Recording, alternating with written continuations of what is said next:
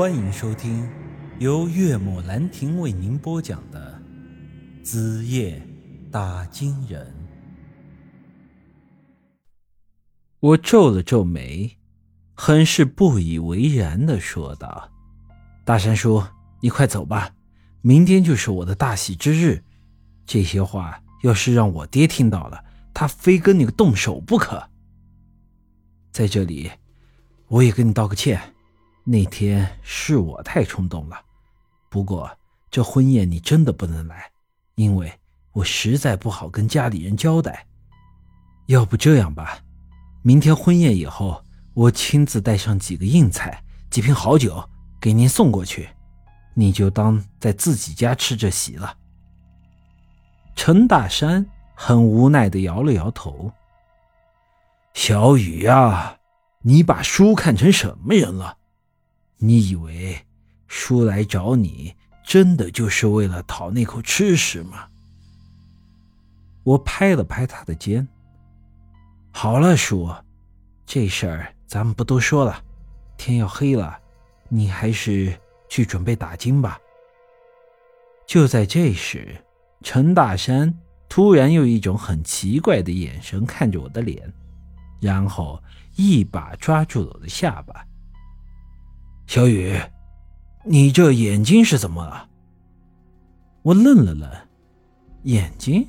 我眼睛没事啊。他摇了摇头，没事儿，这还叫没事儿？这时，他一口咬破了自己的手指，用血在手掌上画了两下，然后用手往我的后脑勺一拍，只听扑通一声，我整个脸上。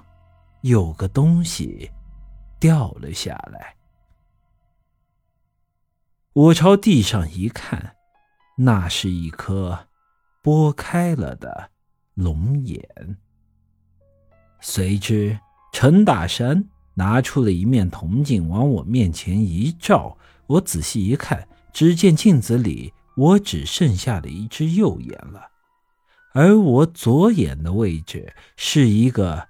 血淋淋的窟窿，好家伙，活人的脸上直接少了颗眼珠子，这恐怖程度你可以想象一下。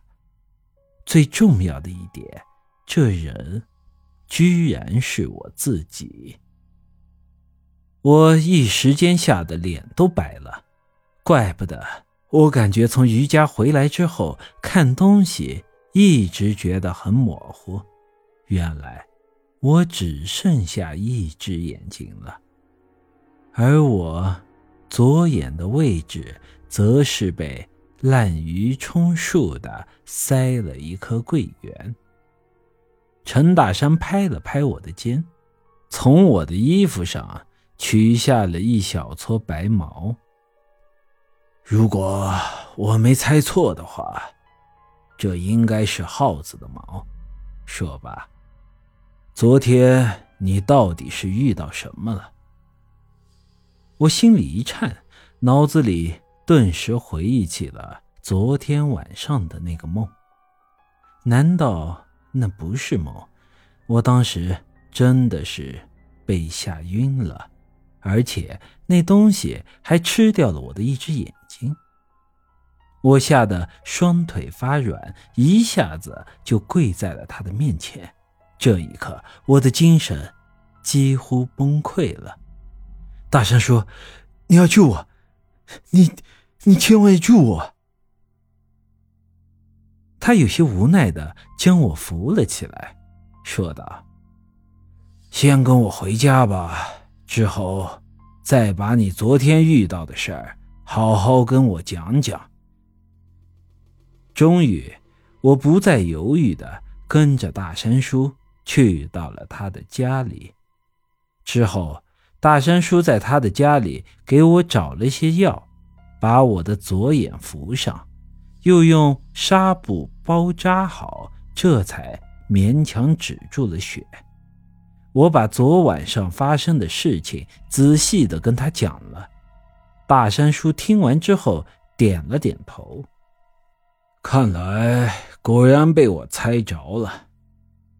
我早年间就听说过，黄谷村那边有一窝耗子成了气候，没想到居然让你给撞上了。这时，有的人可能要问了：怎么耗子也能成精的吗？咱们这又不是《西游记》。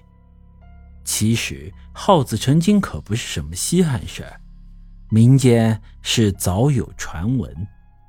你就说那东北有狐黄白柳灰五仙，其中狐仙是狐狸，黄仙是黄鼠狼，柳仙是长虫，也就是蛇，白仙是刺猬，而这灰仙就是这耗子。所谓的灰仙，你其实就可以理解为耗子成了精。还有人可能会问。这陈大山不是个傻子吗？他怎么会看得出这其中的蹊跷呢？其实你要留心我之前的讲述的一些关于陈大山的事情，可能已经察觉到这个人的身份其实并不简单。而这其中的内情，我也是在之后才知道的。原来这陈大山。并不是什么先天性智力缺陷，他只是生了一双与常人不一样的眼睛，一双能观阴阳、探古今的阴阳眼。本集已经播讲完毕，欢迎您的继续收听。